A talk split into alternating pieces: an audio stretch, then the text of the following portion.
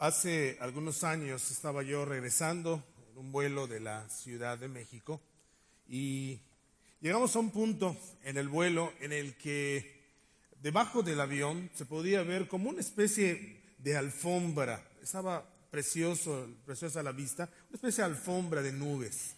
Se veía así en el horizonte y al final del horizonte el sol brillaba con todo su esplendor dando ese hermoso cuadro de luz y color. A los pocos minutos eh, comenzamos a descender ya para aterrizar aquí en la ciudad de Mérida.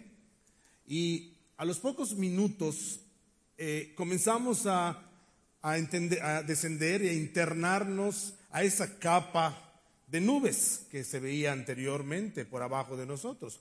Comenzamos a introducirnos a esa capa espesa y conforme fuimos descendiendo entonces el entorno, lo que podías observar por la ventanilla, comenzó a cambiar.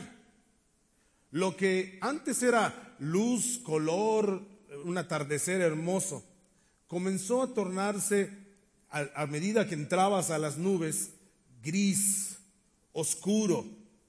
La, luz del sol ya no penetraba esa densa capa de luces grises, de nubes grises ya para cuando aterrizamos, ya por debajo de esas nubes, estaba lloviendo fuertemente, un aguacero muy fuerte, y el cielo igual estaba todo pintado de gris. Y recuerdo que pensé en ese momento, la gente aquí abajo en el suelo, no, al, al, ver lo que está por encima de ellos, esas nubes grises, no sabe qué está pasando detrás de esas nubes grises. No está ni por enterada de que detrás de esas nubes grises está un sol brillante, está un espectáculo hermoso de luz y de, y de color. Si la gente aquí abajo eh, supiera que lo que está viendo en este momento no es toda la realidad, sino que hay una realidad más allá de lo que sus ojos alcanzan a ver en este, en este momento. Algo parecido nos puede pasar cuando estamos atravesando por sufrimientos en la vida. Cuando sufrimos, lo único que vemos, olemos, sentimos, pensamos es nuestro sufrimiento. Ni por un segundo se nos ocurre que hay algo más allá pasando en realidad, simultáneamente a nuestro sufrimiento. No se nos ocurre que detrás de esas nubes grises del sufrimiento está un sol brillando, dando sus matices de luz a todo su alrededor. ¿Cómo respondemos ante el sufrimiento? ¿Qué pensamientos vienen a nuestra mente cuando enfrentamos aflicción? ¿Cómo actuamos cuando nuestra fe es sometida a prueba? ¿Cómo respondemos cuando el horno del artesano aumenta el color, calor y el metal comienza a ponerse al rojo vivo? ¿Cuáles son tus pensamientos y tus cuestionamientos en esas circunstancias acerca de Dios, del mundo y de ti mismo? Cuando estamos atravesando por sufrimientos, cualquiera que este sea, sueños frustrados, enfermedad, relaciones complicadas, desempleo, rechazo, burlas, lo que fuera. Pueden venir a nuestros corazones varios cuestionamientos que reflejan en realidad nuestras creencias. Por eso, este mes estaremos tratando de encontrar una respuesta segura ante nuestras preguntas cuando estamos sufriendo en el único lugar donde podemos encontrarlo. Y esto es en la escritura, en la palabra de Dios. Y uno de los libros bíblicos cuyo tema central es el sufrimiento es precisamente el libro de Job. Si es tu Biblia, puedes tenerlo abierta, puedes tenerla abierta allí en el libro de Job. Y si empiezas a hacer tu a solas con Dios o sigues haciendo tu devocional a solas con Dios este mes, pues estarás leyendo varios pasajes de este libro, del libro de Job. Así que te animo a que hagas tú a solas con Dios durante este mes. En él podemos encontrar varias pautas para tener una respuesta segura en medio del sufrimiento. Y una de las primeras preguntas que suele venir a nuestra mente cuando estamos sufriendo es precisamente esa pregunta que dice, ¿y Dios dónde está en este momento? ¿Dónde está Dios cuando estoy sufriendo? ¿Qué está haciendo Dios mientras sufro? ¿Será que estoy viviendo esta circunstancia porque Dios se vio sobrepasado por ella? ¿O cómo le doy sentido a todo esto que estoy viviendo? La pregunta es, ¿dónde está Dios? Y a lo mejor te estás haciendo esa pregunta en este mismo momento, porque estás sufriendo y esa pregunta ha venido a tu mente y te ha, acechado tu vida y dice, ¿dónde está Dios? Para encontrar esa respuesta segura a esta pregunta, ¿qué mejor que considerar la historia de Job en el libro, pues que lleva su nombre? Son pocos los pasajes de la escritura que en realidad levantan el telón, por así decirlo, y nos permite ver lo que está ocurriendo tras bambalinas. Y uno de esos pasajes lo encontramos en el libro de Job, en los dos primeros capítulos de este libro. Y allá en el capítulo 1 de Job comienza la escritura presentándonos a este hombre, a este hombre llamado Job. Job 1, versículos 1 al 3, dice de esta manera. En la región de Uz había un hombre recto e intachable, que temía a Dios y vivía apartado del mal. Este hombre se llamaba Job. Tenía siete hijos y tres hijas. Era dueño de siete mil ovejas, tres mil camellos, quinientas yuntas de bueyes y quinientas asnas. Y su servidumbre era muy numerosa. Entre, los, entre todos los habitantes del oriente era el personaje de mayor renombre. Se le describe como un hombre recto e intachable, que temía al Señor y vivía apartado del mal. Job, como dice aquí el pasaje, tenía diez hijos e hijas, tenía siete mil ovejas, tres mil camellos, quinientas yuntas de bueyes, quinientas asnas y muchos siervos. Era un hombre muy, pero muy próspero. Después de esta presentación de Job y de su situación de vida, el pasaje cambia de escenario. Ya no nos muestra a Job con su familia, con la bendición en la que vivía, sino que nos vamos a otro escenario. Y a partir del versículo 6 somos transportados a la corte celestial, en el que los ángeles, en la que los ángeles están dando como una especie de reporte a Dios. Y nos dice la Biblia que Satanás se presentó entre ellos. Y nos dice la escritura allá en los versículos 7 al 12 de Job 1. Y el Señor le preguntó, ¿de dónde vienes? Vengo de rondar la tierra y de recorrerla de un extremo a otro, le respondió Satanás. ¿Te has puesto a pensar en mi siervo Job? volvió a preguntarle el Señor. No hay en la tierra nadie como Él. Es un hombre recto e intachable, que me honre, honra y vive apartado del mal. Satanás replicó, ¿y acaso Job te honra sin recibir nada a cambio? ¿Acaso no están bajo tu protección él y su familia y todas sus posesiones? De tal modo has bendecido la obra de sus manos que sus rebaños y ganados llenan la tierra. Pero extiende la mano y quítale todo lo que posee, a ver si eh, no te maldice en tu propia cara. Muy bien, respondió el Señor. Todas sus posesiones están en tus manos, con la condición de que a Él no le pongas la mano encima. Pocos son los pasajes que nos muestran estas interacciones que no alcanzamos a ver. Pocos son los pasajes.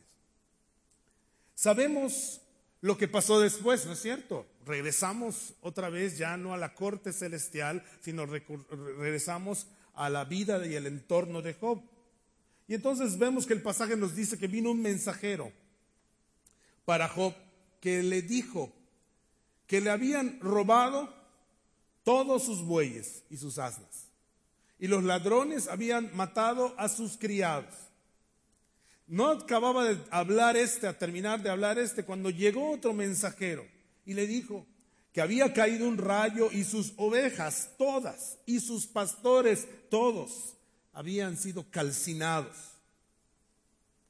Un tercer mensajero interrumpió al segundo.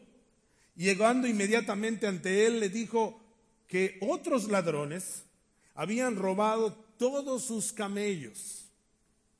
Y por último, interrumpiendo al tercero, un cuarto mensajero llegó y le dio la noticia que estaban todos sus hijos celebrando en la, casa del primogénito, un festejo estaban haciendo, y vino un viento muy fuerte y tiró la casa sobre ellos, y todos murieron.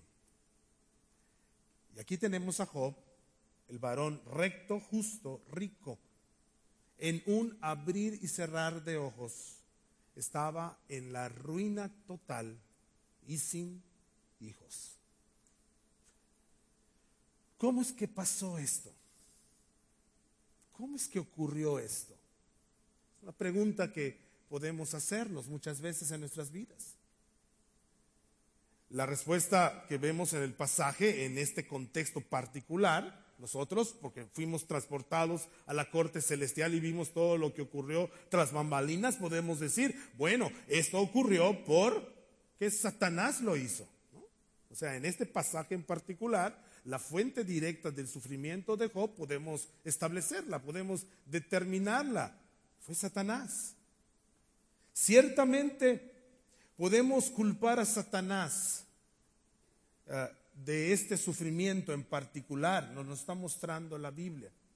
Pero nunca pensemos que Él hizo lo que le dio la gana o que Satanás hace lo que se le da la gana. No. Él pudo hacer y se sujetó exclusivamente solo aquello para lo cual le dieron permiso. La condición de Dios fue que no tocara su vida y Satanás llegó hasta el límite exacto que podía maniobrar y acató la restricción de Dios. Por eso, al final de cuentas, no importa la fuente del sufrimiento que estemos pasando. Quizá sea provocado por Satanás, a veces nos podemos enterar, a veces ni nos enteramos.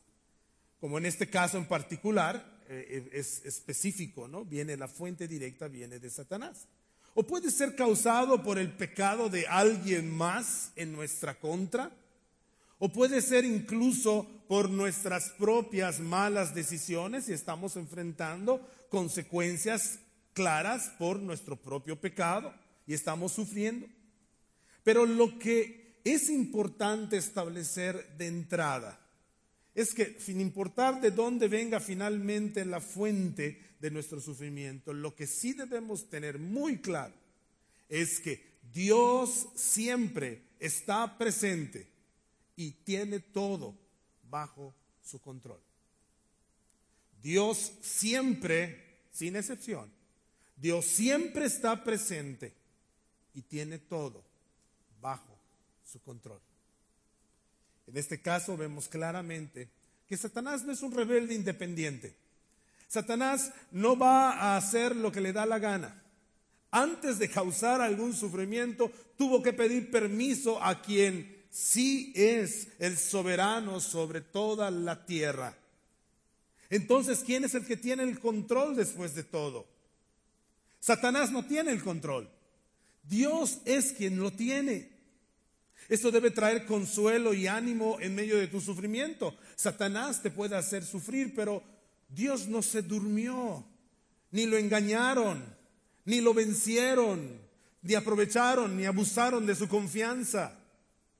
Dios dio permiso porque Él siempre tiene un propósito para todas las cosas. E inclusive utiliza el sufrimiento para lograr sus objetivos. Pero hay que hacer una aclaración importante aquí. Ciertamente Dios tiene toda circunstancia en sus manos, pero Él no es quien incita al mal o es quien hace que las personas pequen. Cada quien es responsable de sus decisiones morales y dará cuenta a Dios por eso. No podemos justificar el pecado de nadie con esta enseñanza. El pecado siempre estará mal y siempre es condenable, pero en la soberanía de Dios, Dios es tan soberano, nada escapa de sus manos, que aún esas malas decisiones pecaminosas de los agentes morales por las cuales cada agente moral es responsable, aún esas decisiones morales son canalizadas por este gran Dios soberano, son encausadas por este gran Dios soberano, para que al final el plan perfecto de Dios y su propósito santo siempre se cumpla. Y eso es lo que debemos siempre recordar en medio de nuestros sufrimientos, en medio de nuestros cuestionamientos acerca de dónde está Dios cuando estoy sufriendo. Recuerda siempre lo que la escritura enseña.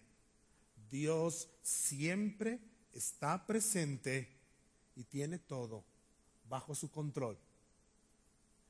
Aunque no lo entendamos, aunque no lo alcancemos a ver con claridad en ese momento o ahora mismo, aunque sea complicado enfrentar la vida, recuerda siempre que Él está aquí y ahora. No se fue de vacaciones, no le rebasó la situación, no huyó y te dejó, no se ha dormido. Él está presente y tiene esa circunstancia que estás viviendo bajo su control total y está llevando tu historia hacia donde Él quiere llevarla por su propósito santo.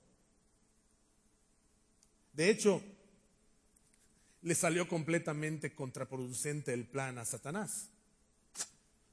Sabemos cómo respondió Job ante esta prueba, ¿no es cierto?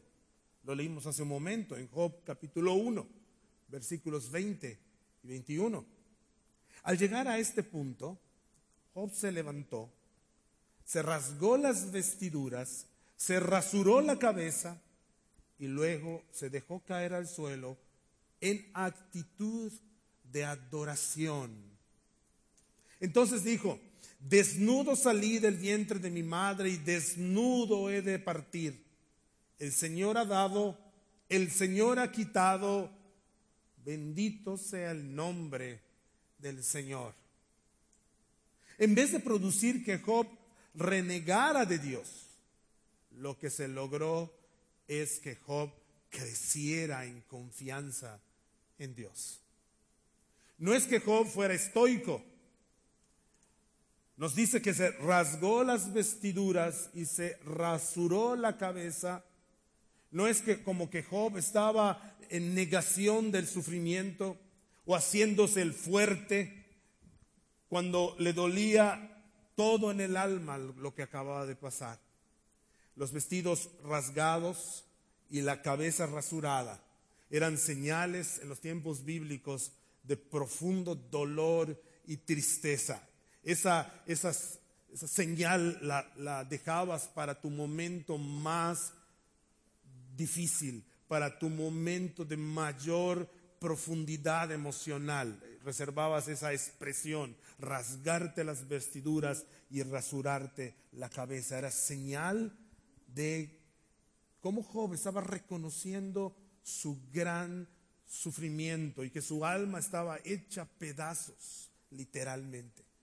Pero al mismo tiempo sus acciones muestran una profunda fe real en el Dios que está presente y que tiene todo bajo su control.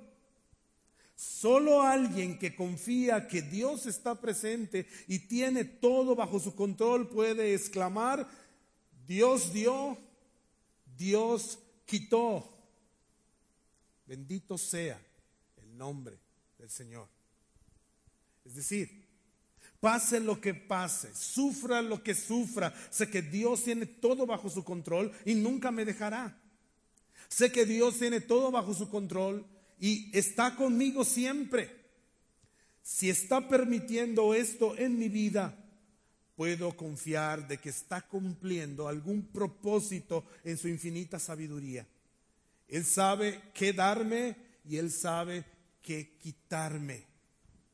Yo siempre confiaré y le alabaré siempre, pase lo que pase. Esto es vivir confiando en un Dios soberano. No se trata de negar la realidad y el sufrimiento, pero sí se trata de afianzarte a la verdad de que Dios siempre está presente y tiene toda circunstancia en tu vida como su Hijo bajo su control. Seguimos confiando en Dios en el dolor, en medio del dolor y a pesar del dolor, porque Él es bueno, está presente y tiene todo bajo su control. Satanás no tuvo éxito en su primer intento y volvió a arremeter contra Job delante de, de, Dios. Dios le concede otra vez permiso para poder tocar la salud de Job y en ese permiso otorgado le pusieron restricciones que Satanás cumplió al pie de la letra igualmente. Tocó su cuerpo y tuvo una enfermedad en la piel de la cabeza a los pies, pero no atentó contra su vida, tal y como Dios le había ordenado. Satanás tiene que pedir permiso y se circunscribe a lo que le hayan concedido. ¿Quién es el jefe entonces? ¿Quién está en control de todas las cosas? Los propósitos de quién se cumplen al final de cuentas. ¿Sabes?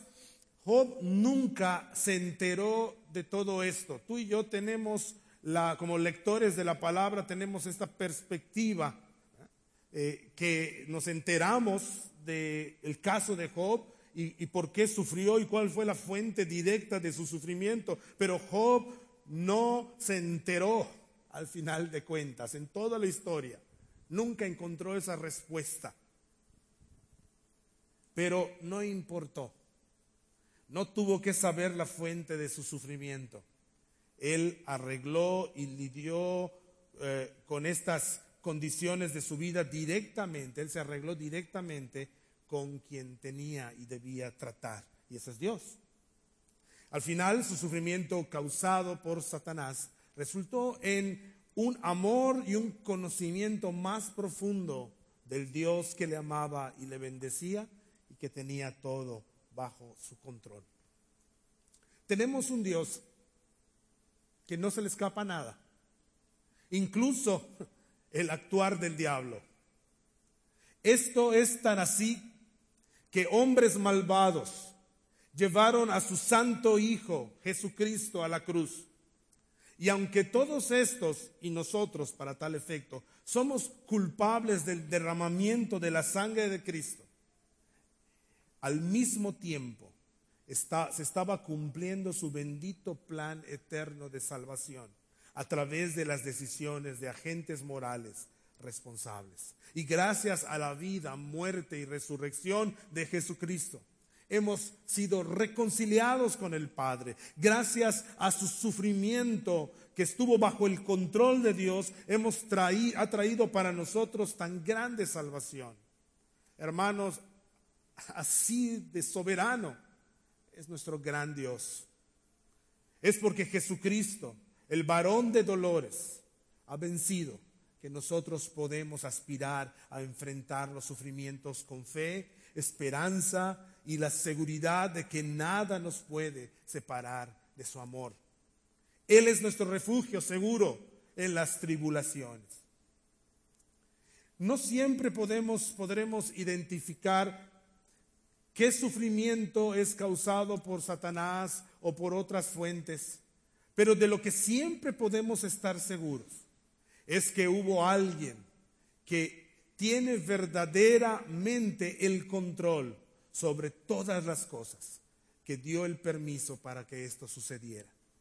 Satanás no podrá salirse de las restricciones que Dios le ponga y de los límites que Dios establezca.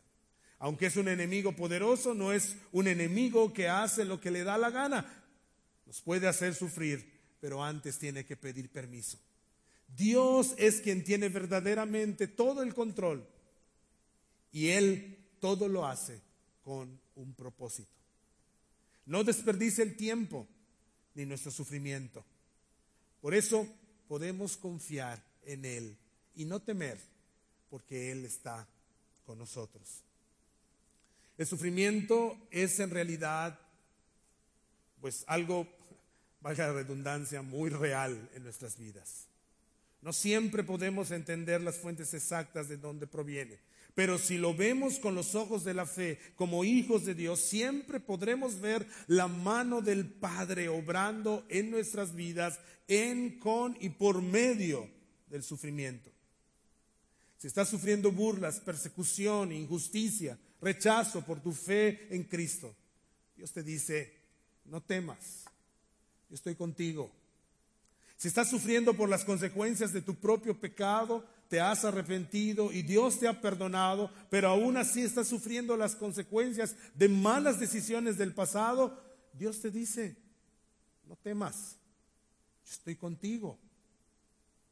Si has sido objeto del pecado de otra u otras personas, has sido víctima de la maldad de otros, Dios te dice, no temas, estoy contigo. Si estás sufriendo enfermedad, muerte, pérdida por el caos de vivir en un mundo caído, Dios te dice, no temas, yo estoy contigo. Si es el enemigo, Satanás, quien te ha desatado sus dardos contra ti, Dios te dice, no temas, yo estoy contigo. No temas, tu sufrimiento está en las manos de un Dios soberano que siempre sabe lo que hace. No temas, Él está contigo. ¿Dónde está Dios cuando sufro? Dios está contigo y tiene todo bajo su control. Oremos. Padre, gracias por esta mañana y por la bella oportunidad que tenemos de venir como un solo cuerpo adorarte, a ser animados y exhortados por la palabra. Señor, a ser alimentados con el sacramento también. Y pedimos, Padre, que tú confirmes tu presencia en nuestras vidas, tú confirmes tus promesas en nuestras vidas a través de tu palabra y el sacramento. Gracias, Señor. Pedimos por nuestro México en este día. Señor, que la justicia y la paz corran como un río sobre esta nación. Señor, ayúdanos a todos a ser sal y luz en este día y siempre. Y gracias por el compromiso que podemos renovar con Cristo a través de este sacramento. En el nombre de Jesús oramos. Amén.